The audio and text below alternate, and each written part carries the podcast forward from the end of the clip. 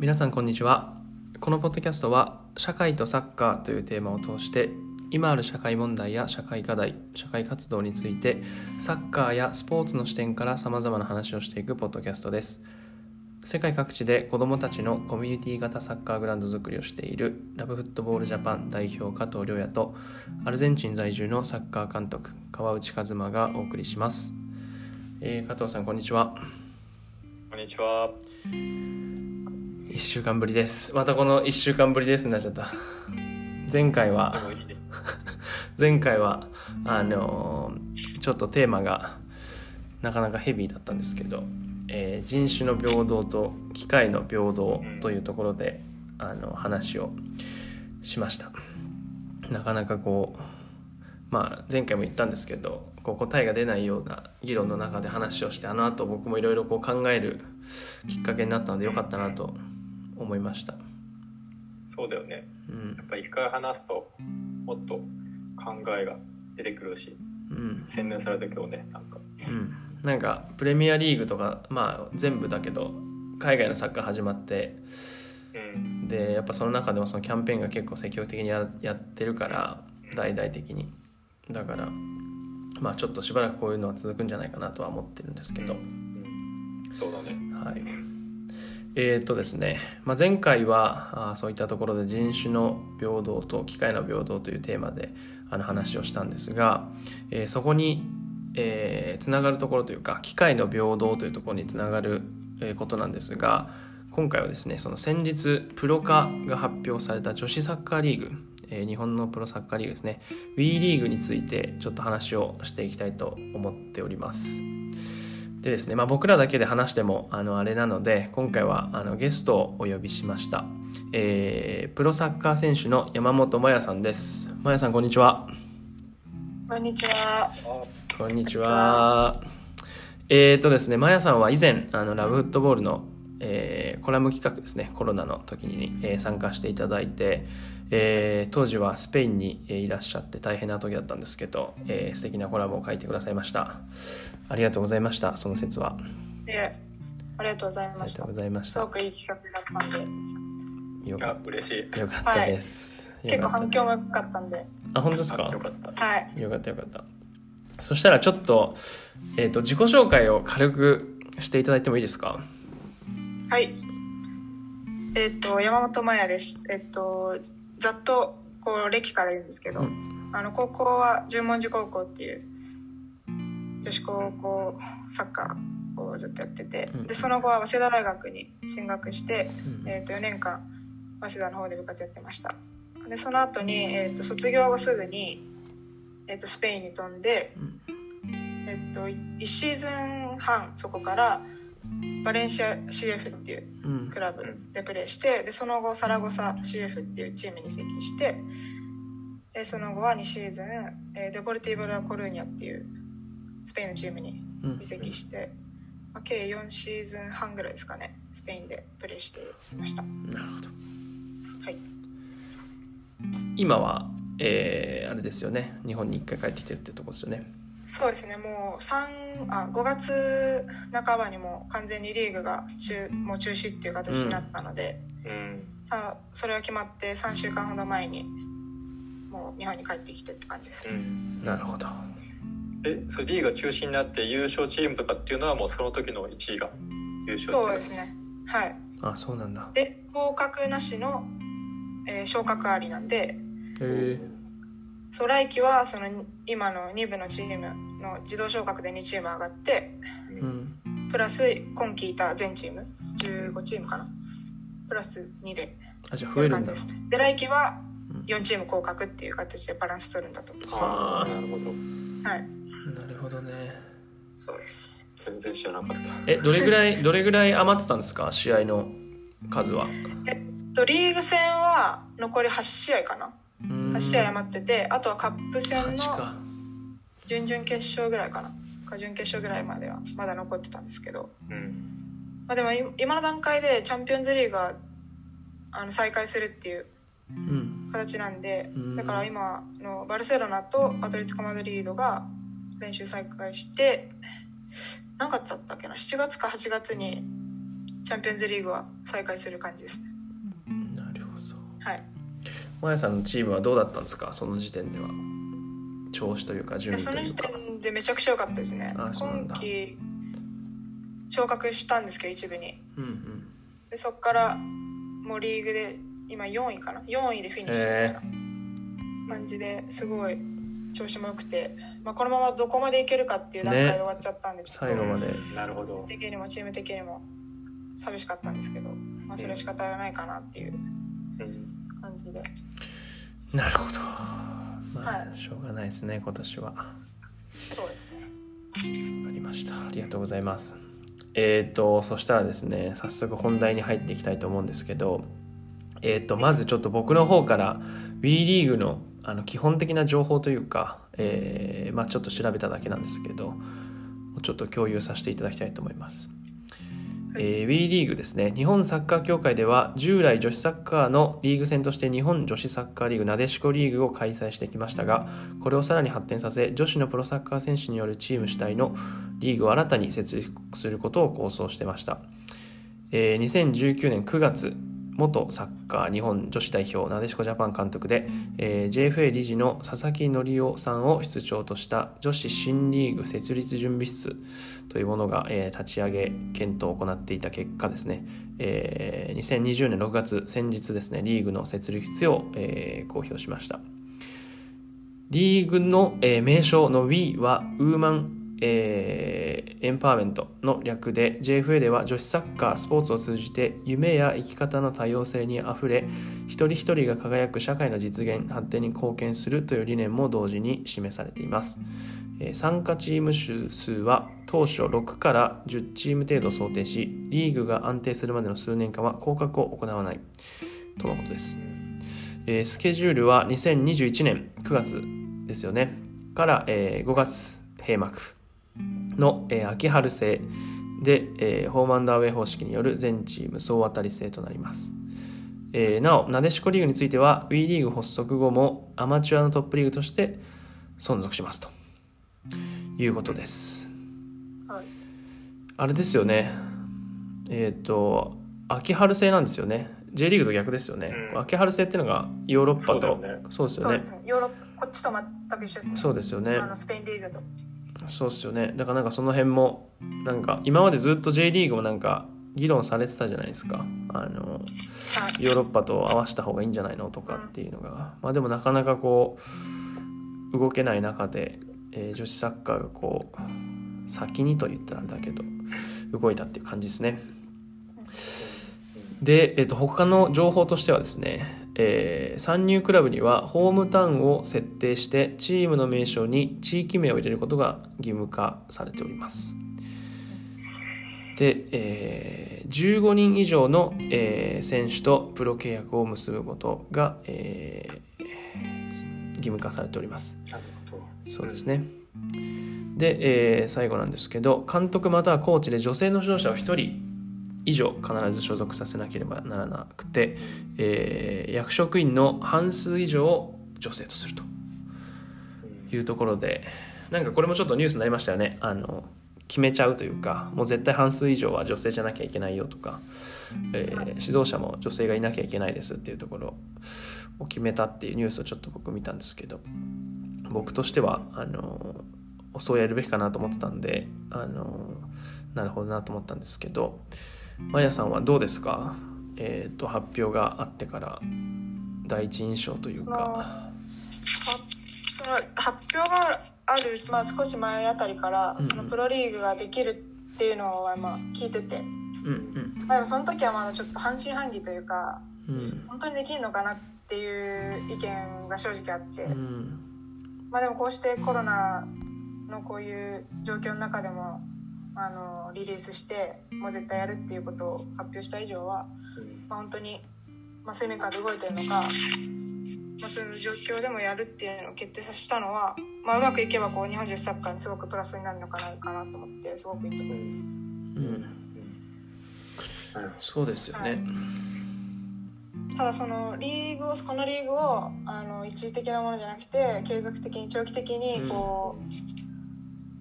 なんだろうな作り上げていくっていうのは本当に大変だと思うので、うん。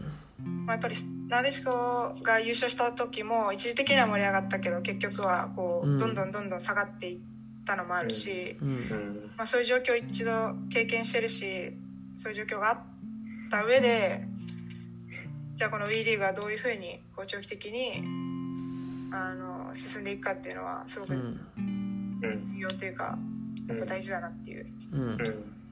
一時的に盛り上がるのって日本って得意得意って言い方変ですけど、うんうんそうなんかですね。そういうのあるけどやっぱりそれが続くかってなったらうんそこが疑問なところで。うん。うん。まあでもこうしてこの大々的に発表したりあのアカウント作ったり、まあ、今までのなでしこリーグがやってきてないことをこう新しくやっていこうっていう姿勢っていうかそういうのはすごくあると思うので、うん。まあ、今後どうなっていくのかなっていうのはすごく楽しみではあります。うんうん。そうですよね。結構選手の間でこの WE リーグについて話したりもするんですか？まあ、何人かのまだ全然会えてないんですけどうん。あの会った選手と話しててやっぱりみんな最初は半信半疑だったんですよ本当に。うん。本当にできるのかなっていうそうなんだ。感じの気持ちはあったと思うし、うん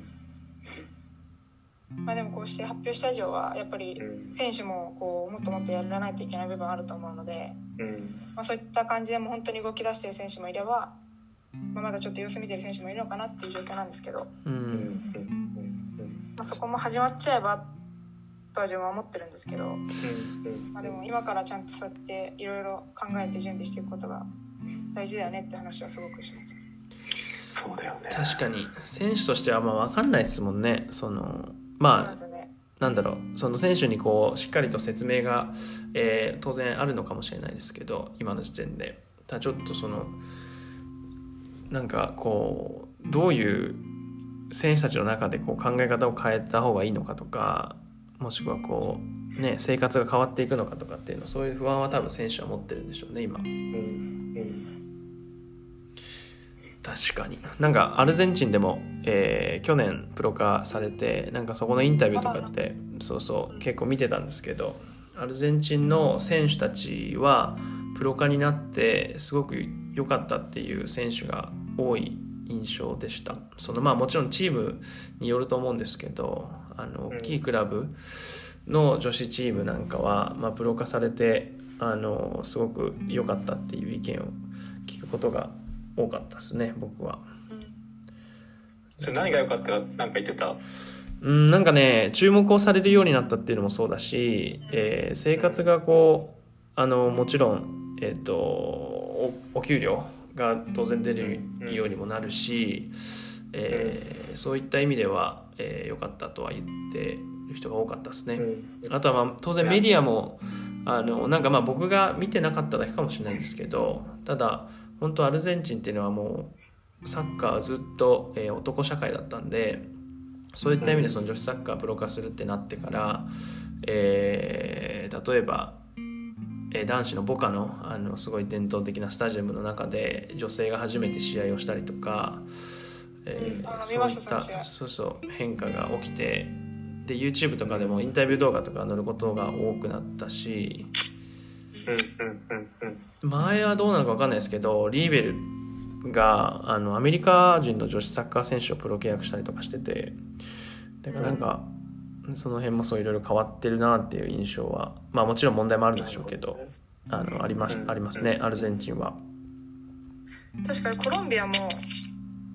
リーグをプロ化しするのかしたのかうん、なんかあったんですよそれが。うんなんか聞いでこのたかもしれない。前ウウルグアイ人の女子選手が初めてプロ契約をしたっていうのも見たし、うん。まあ、今結構欧州、まあ、スペインはじめイタリアとかどんどん欧州のクラブがこうんううん。プロ化を進めてるとかううん。ん女子サッカー選手のこうにスポットをすごく当てている部分がうん。大きいと思ってて、うん。うん。まあ、その分露出も増えるしうん。そのやっぱ自分が一番思うのはあのアルゼンチンもそうですけどスペインももともとそのサッカーっていうのがうんなんだろうもう日常にある。うん。男子サッカーでもある程度こうサッカーっていうのが確立されてる中でそこに女子も加われるっていううんうん。なんかそういうのがなんだろうな。女子選手にとってすごく誇りに思えることうんだと思っててうん。やっぱりビッグクラブの女子クラブに入ることはすごく名誉だし、まあ、そこでチャンピオンズリーグ出たりうん。そういうでっかい目標がある中でプレーできるっていうのはうん。でその環境がどんどん整っていくっていうのはやっぱその男子選手が抱く夢と同じような感覚で女子サッカー選手になることを目指している選手がうん。自分が接したしょ、あのースクールとかその社員会とかで接した少女たちを見てると思いうます、んそうですよね。なんかそういった意味ではまあゆ夢が広がるって言ったらちょっと安っぽいけどこううん。目標がね大きくなりますよね。その日本にいたとしてもあとやっぱその男子クラブからその女子に対してこう一緒に例えばなんだろうな試合の宣伝とかプロモーション取ったりあのユニフォームユニフォームのなんだ記者会見とかそういう露出する場を男子と一緒にこうん。う共有して同じ同じ立場に立ってうんなんか見せれるとかそういうのもやっぱり女子選手としてはやっぱ嬉しいし、うん。自分たちもこうクラブの一員だっていうのを感じれる場面がすごく多いなってうん。自分も思うし。そうですよね。だからそういう意味では僕も最初ちょっと思ったんですけどもともとそういうフットボールというか、まあ、サッカーの、えー文化がこう基盤がしっかりある今のヨーロッパとか南米とかがまあ本当ここ近年女子サッカーに力を入れ始めてるっていうのはまあ明らかに見ててわかるんですけど、それとはまたちょっと日本は状況が違うというか。そうなんですよね。うん、だから例えばそのヨーロッパとかだとねバルサが多分バルサだったと思うんですけど一番最初にその女性と男性で一緒に写真を撮ってあのシーズンが始まる前に。もうそういうのもなんかこうシンプルな意思表示になるというかあこういうこと出てくんだなと思ったんですけど、うん。ね、それがじゃあ男子サッカーのその中に女性をこう露出させればもう一気に女性のサッカーチームのその露出度みたいなのが高くなるんだけど高くなるしそこのなんかなんだろうこう印象も全然高くなると思うんですけどじゃあ日本のねサッカーチームでそれをやって同じ効果が得られるかっていうとまあそこはちょっとクエスチョンだしまたちょっと違う難しさはありそうですよね。うんうんそうなんでそのさっき青内さんが言ったその女性の保険料なんで半分女性にするっていううん規約とかもやっぱりそのまあ言い方悪いけどその建前でそうやってやるのは誰でもできると思ってて、うん。ただそのじゃあその女性をそのなんだじゃああなたここについてねってパンって置くんじゃなくてうん。そういう女性中心でいろいろ議論してったりうん。うんリーグについて考えることが重要だと思ってて。ううんん。だからその写真を一緒に撮るにしても一緒に情報を発信するにしてもただやらされてるんじゃなくて女子から積極的にやるとうかんうん拡散するとかやっぱやれることはいっぱいあると思うしうん。多分外側の人間とか偉い人たちだけが頑張って多分続くほど簡単ではないとう思うんで。ん。うん。うん。そういった部分で日本女子サッカー選手がこう一人一人がそうやって考えながらうんもっとどんどん前に出ていくべきかなって外から見てですけど、うん。なるほどねそうです今ってそこがちょっと選手がプロじゃないがゆえにそういった外部に対するコミュニケーションという部分のある程度やっぱ制限もあったりするのかな。なんか今はどうかわからないんですけどうん。あるクラブで SNS が禁止されてたりうん。うんやっぱなんだろう厄介事になっちゃうからかよくわかんないんですけどうん。禁止になったりそのやっぱ試合の写真も外部は撮っちゃいけないとか。うん。なんかそういう写真こそどんどん見せていくべきだと思うんですけど。うん。うん。うん。なんか少し閉鎖的っていうかあんまりこう表に出さないうん。のがあるのかな。実際今のなでしこリーグのそのツイッターのアカウントとかでもうん。あの各クラブがツイートしたことをただひたすらリツイートするとかうん。うん。なんか事務的になっちゃってるなっていう部分あると思うんで、なるほどね。うん。まあ、そういったことをもうちょっと工夫しできるんじゃないかなっていう目線では見てるします。うん。うん。そうですよね。そうだよね。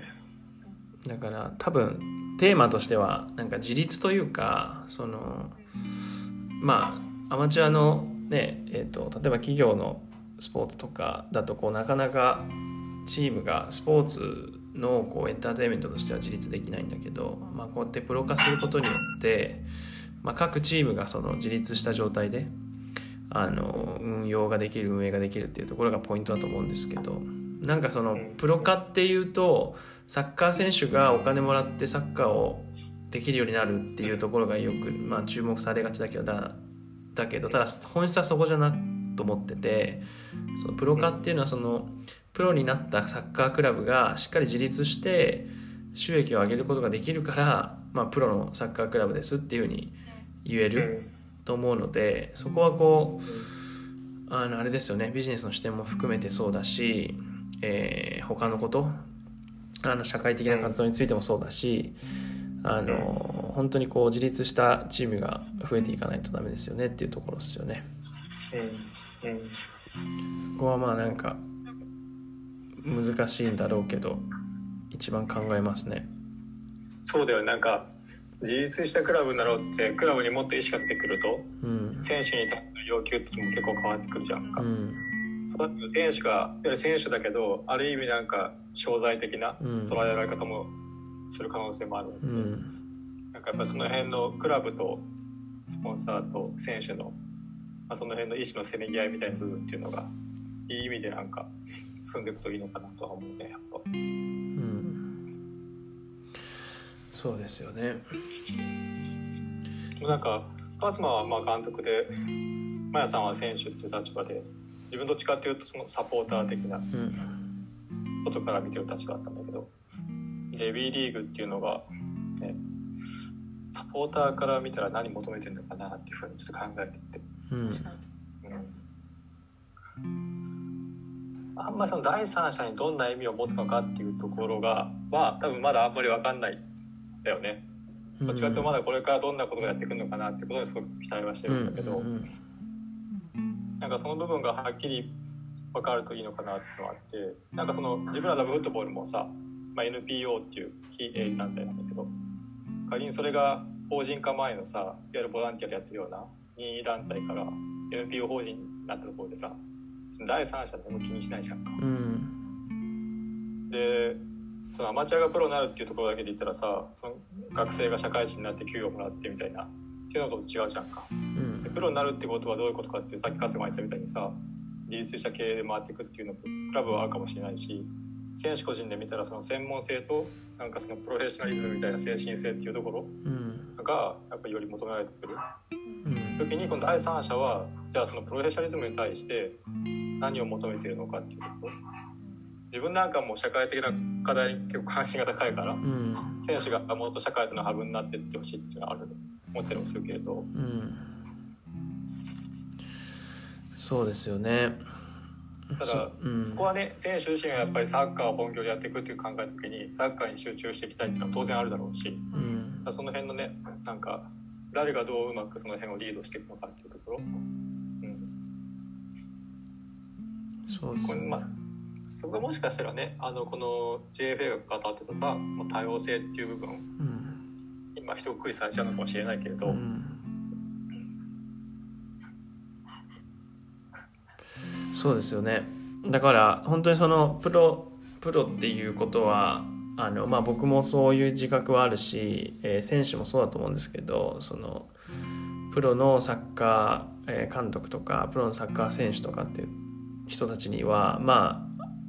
あなんだろう別のまた責任が伴ってくるというか、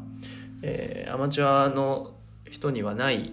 責任みたいなものがあの当然あると思っていてそこをこう選手たちにこう自覚させていくようなあの動きも当然必要ですよね。あの選手個人が思うんじゃなくてクラブとしてもそうだしあの全体としてもそうだけどそこのなんか選手としてはなんか覚悟みたいなものは必要なのかもしれないですよね。関わる人も含めて。そう自分が最初このプロリーグができるってなった時に、うん。あのなんかプロの定義ってなんだろうっていうのをずっと考えてて、うん、なんかいくらいくらもらえたからあじゃああなたプロねっていうのはないじゃないですか、うんうん、結局どんだけ安いお金でももらってる以上はプロなのか、うん。どんだけ高い給料もらってても全然プロフェッショナルじゃないない人だってすごくいるし、うん、って考えた時にプロの定義って何だろうってずっと考えてて、それを模索しながらこう選手としてあのやっていくこと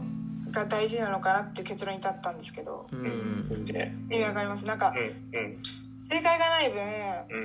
うん、でもそのプロ自分がた自分が思うプロに対してこう突き進んでいったりうん、することがプロなのかなっていうのもなんか全然考えたら全然分かんなくなっちゃうんですけど、うん。うん、でも改めてそのプロになるっていうのを自分でこう考えうんる、自分の頭で。うん、で振る舞っていって、まあ、もちろん失敗もあるだろうしうん、あの外れちゃうこともあるだろうけど。うん。うん、でもそういった考えで一人一人がやっていけばうん、まあ変わっていくと思うんですけどね。いい意味で。なんかすごく見てみたいね。その契約する全選手がなんかリーグ前にプロ選手としてみたいななんていうなんだっけあの書道で書くみたいなやつとか。あとかせ宣言みたいなやつ。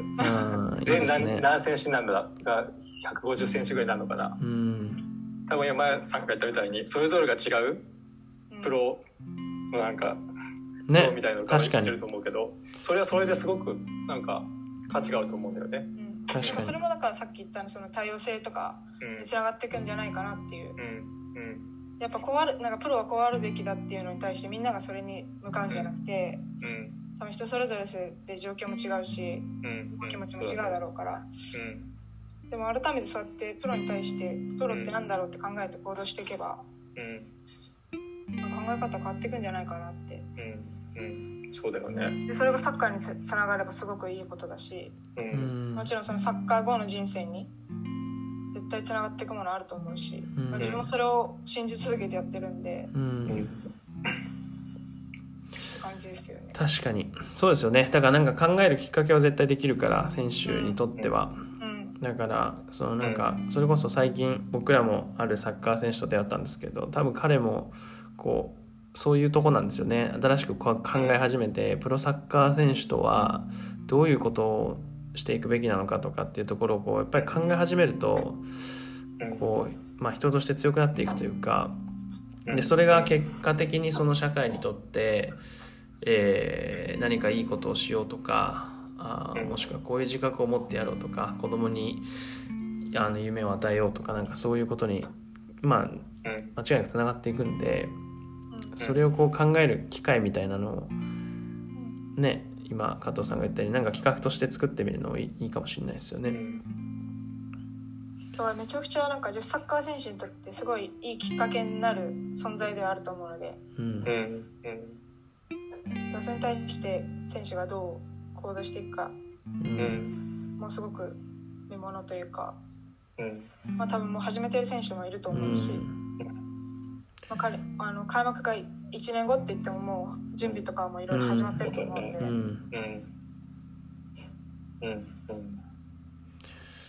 そうですよね。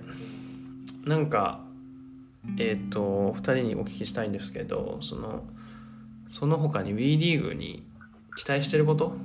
みたいなことがうんあればこうなんか聞きたいんですけどなんかありますか？加藤さんは。突拍子もないことだから。だはい。今だからなんかストレートだからいろいろはい。物申すことができる。いやそうそうそう。だから僕ら多分それぞれ立場が違くて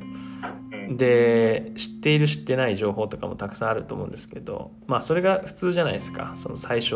の段階として。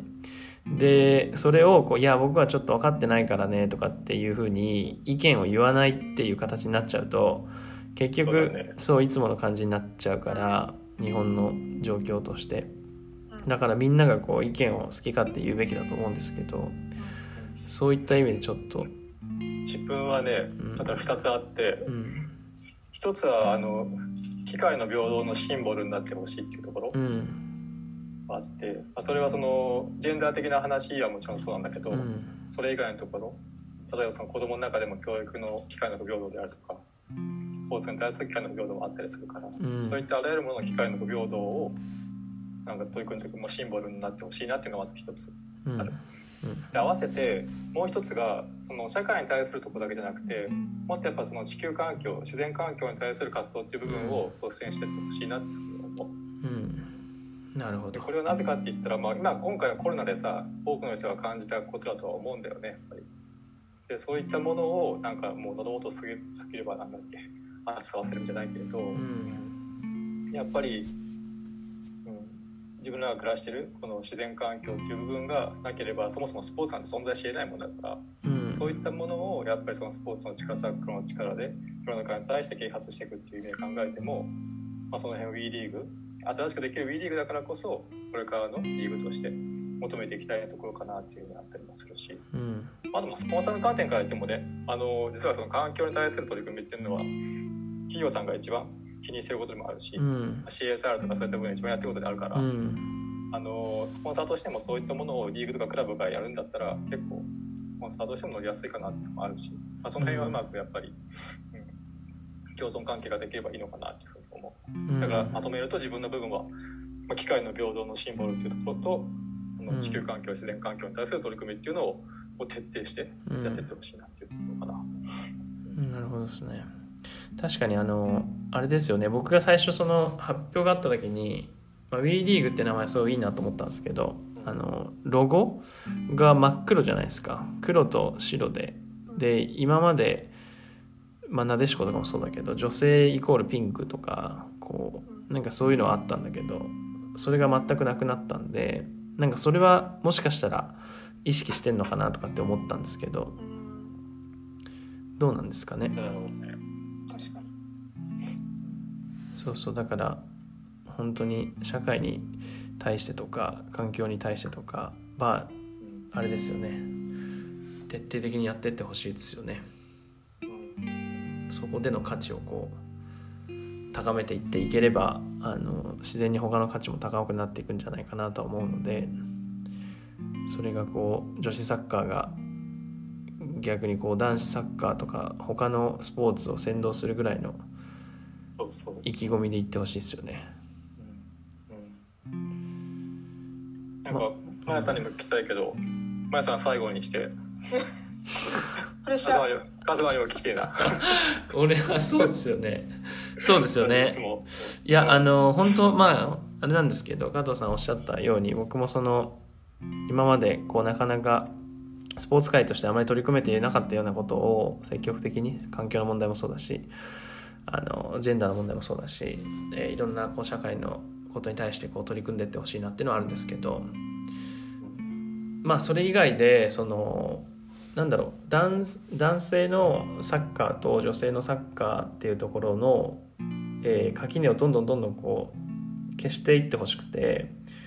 なんかそこそういう意味でその交流をしっかりしたりとかもしくはなんだろう同じチーム内で、えー、テクニカルスタッフが交流をするとかもそうだし男子の、えー、つまりその日本の場合、まあ、世界もそうだと思うんですけど要はサッカーというものをその競技性みたいなものをこう発展させてきたのは、まあ、当然男性で今までは男性のサッカーだったんで男性社会だったんで。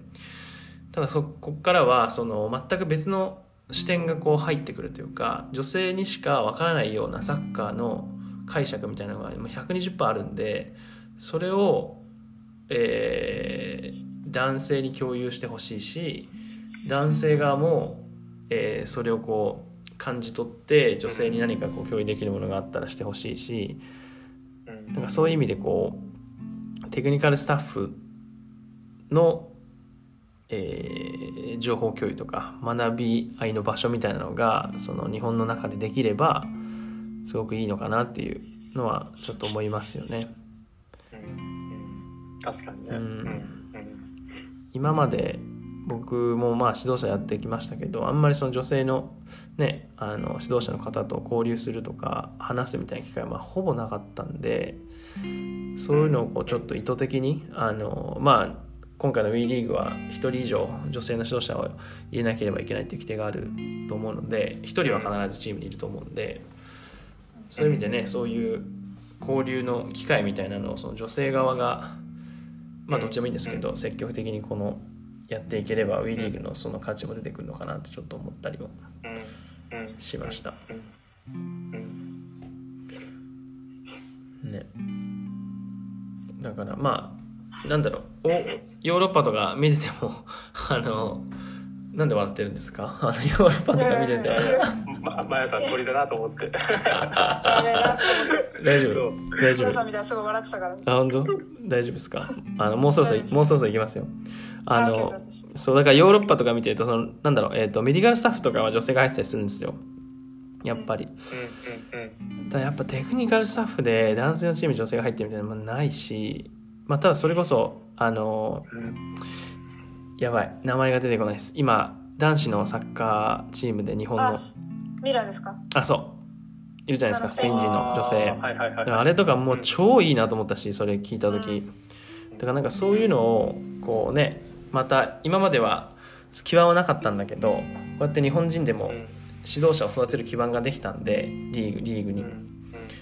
うん。どんどんやっていきたいですよね。世界がやってなかったとしても日本はやっていきたいですよね。うんうんうんうんそれはちょっと思ってます。確かに。うんうん。といったところで。最後。はい。何か期待していることがあればまやさん。期待してることはうん。あのこれまでこうまあリーグをどうやっていくとかそういうことに対しての話をしてたんですけど、うん。まあ、やっぱ一番はこのその競技性ってとこでううんあの本当に日本のサッカー選手ってうまいと思うしレベルがすごく高いと思うので、ううん。んまあそういうのをなんか見せきれてない部分っていうかなんかもったいないなっていう部分がすごい思ってて、まあ、自分がこうスペインでやっていく中であのじゃたまになでしこリーガの試合とか見るしうん。やっぱそういうのをあのハイライトでもいいからこう、うんもっと発信すればいいのになってすごくあって、うん。うん。まあ、それだけすごくレベルの高いサッカーやってるのにあの、うん。外に出てない、うん。まあ、言っちゃえばこの例えばスペインですごい絶賛されたプレーを見た時にいや日本人もこういうのもできるよ。全然やれるよっていうすごい自分の中で思って、なるほど。うん。まあそういうのをまだ発信しきれてない分もったいない部分をもっともっと外に出してほしい。かなっうん。うん。ていうのはすごくあって、確かに。それだけ日本の選手はすごくいい選手だし、うんまあ、この WE リーグができてあのいい選手が残ってくれればいいんですけど、うん。まあ、今の状況の中だとあのそれこそさっき言ったように欧州リーグがすごく盛り上がってて、うん。まあ、アメリカももちろんアメリカもずっとすごいリーグですし、まあ、そういったリーグにこう挑戦したい選手っていうのが多分うん。定数いると思うのでうん。そういった選手たちがこう出てった時にうん。あのリーグの質とかそういうのが落ちないぐらいの選手はいると思うので、うん。まあそういったのも考えてうん。なんだろうな。やっぱりレ WE リーグがこれだけレベルの高いサッカーやってるっていうのをもっともっと出してこう日本の女子サッカーっていうのをもう一度こう世界に、あのアピールじゃないけど見せてほしいなっていうのはすごく感じますね。うん。確かにそれは間違いないですね。うん、それでその他はそのお二方が言ったようにあの日本だからできることとか今までやってこなかったことをこう取り入れうて、ん。あのいい意味で目立ってほしいっていうかうこうなんか椅子の存在日本のスポーツ界でなんかちょっと違うよねやってることみたいな、そういうリーグになっていってくれたらすごくうん嬉しいなっていううん。うん。のはあります。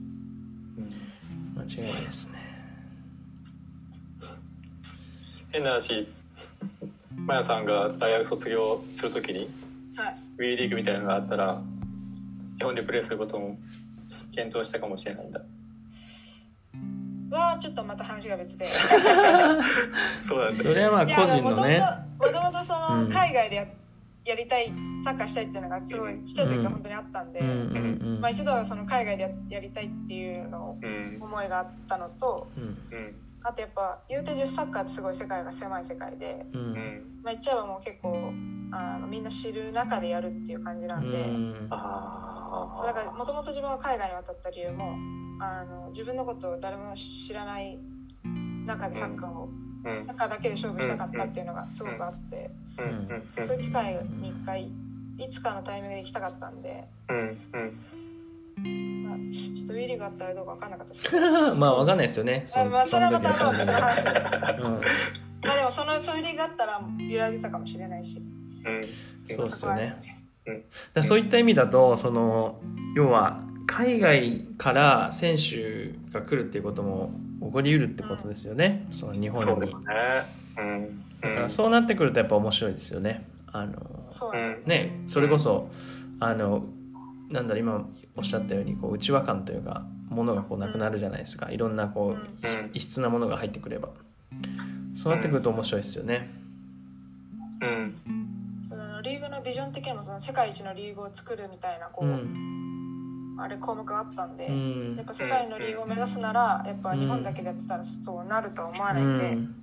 うん。うん。世界の選手がこう WE リーグに来たくなるようなうん。環境をこう作り上げてうんいくことうがん。そうだよね。うん。大事なのかな、間違いないですね。やっぱり中国実際中国リーグとかうん。に海外選手が行くことってすごくあるんですよ。やっぱお金の面がすごいあれなんで、んうん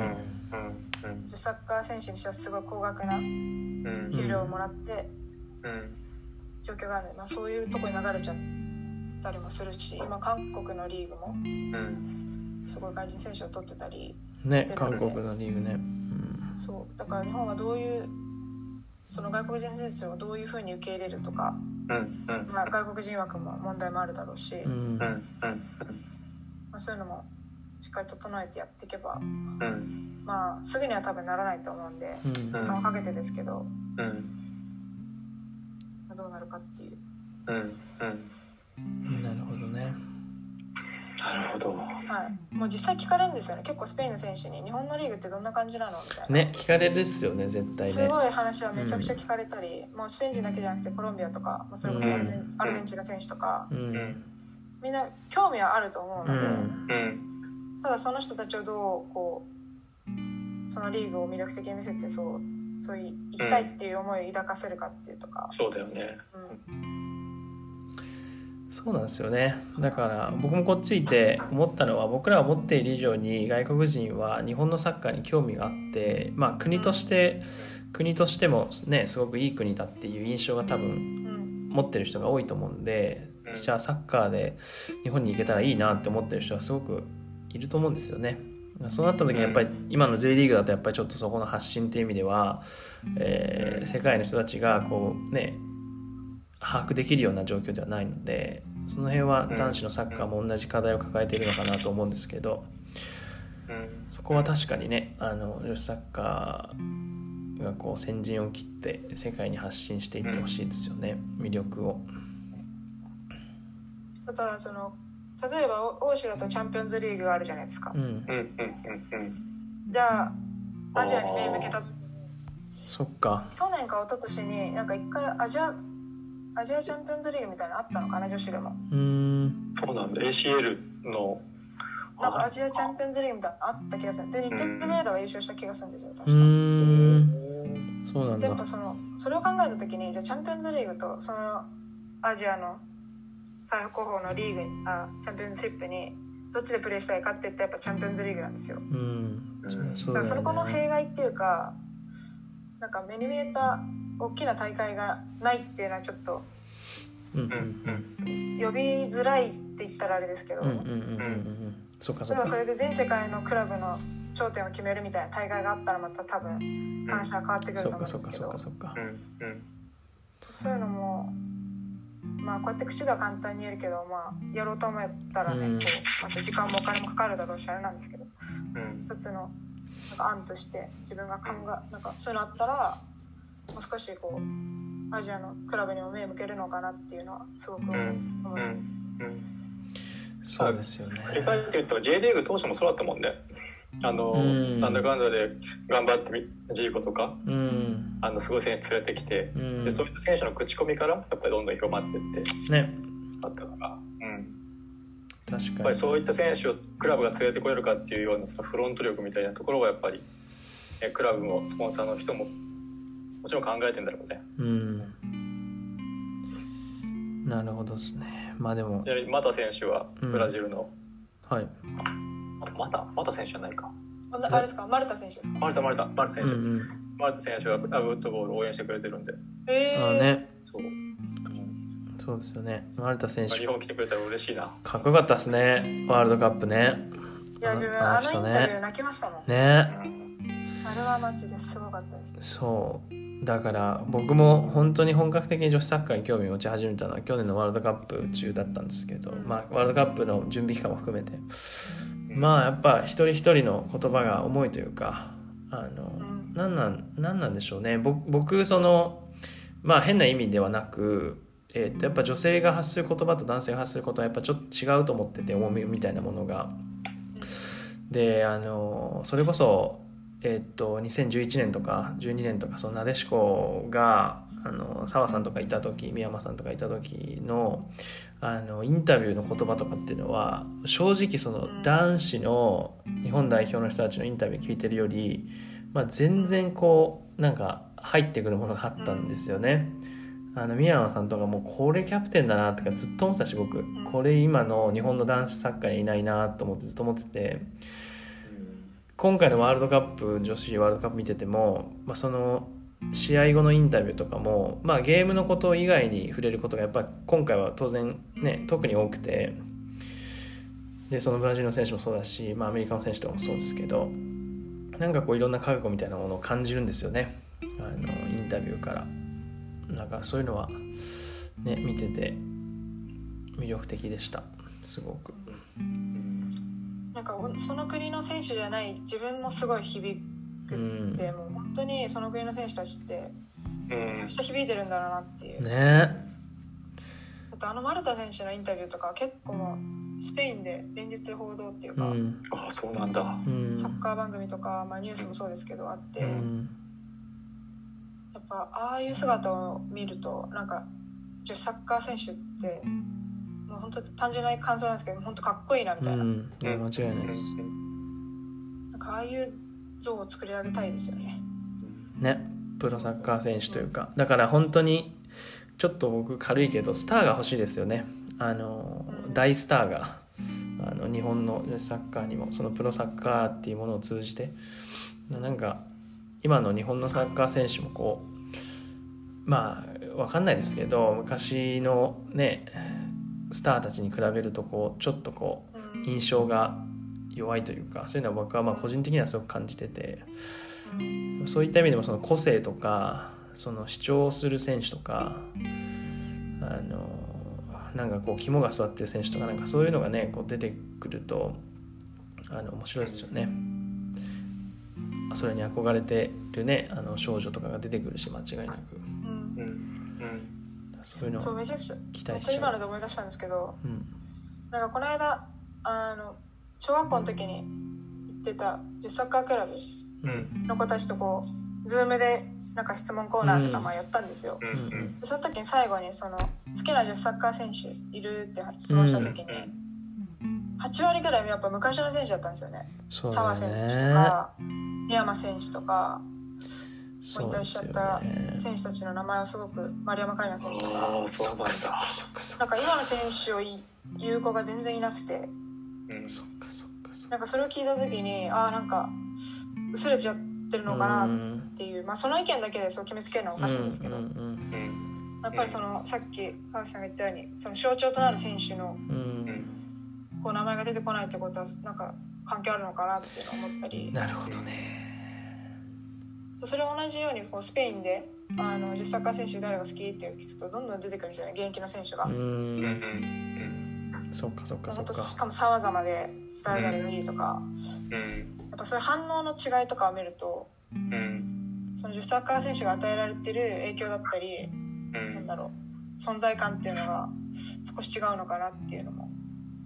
感じたっていうのを思い出しました今ので。なるほどね。それは一つの指標かもしれないですね。うん、なんかそれで測るのもあれですけど、なんか単純なこう、単純にそう見えたっていうのもあるかもしれないけど。なるほど。まあでもなんか今話しててもそうですけど基本的にはすごく期待が膨らむというかまああの外の人たちだから言えると思うんですけどすごく期待感がなんかワクワクするような感じかなとはあのすごく思ってます。うんうんといったところで結構あれなんですけど今50分ぐらい喋っちゃったんですけどあれですか？WE リーグについて何か言い残すことはありますか？大丈夫ですかね？WE リーグについて。これは大丈夫。大丈夫ですか？そうですよね。なので、えーと、ちょっとこれから1回切ってですねあのここまでを前編ということでさせていただいて、えー、また、えー、1週間後とかに、えー、後編の、えー、公開したいと思うんですけど後編はちょっと最後あの話もちょろっと出てきたんですけどまやさんがスペインで感じている、えー、サッカーの印象とかあのキャリアの変化とかこうなんかスペインでサッカーをしてきた選手だからこそ言えるようなことを中心に話していければいいかなと思ってるんですが大丈夫でしょうか？はいはい。楽しみです。楽しみです。では今回はこれで終わりたいと思います。ありがとうございました。ありがとうございました。はい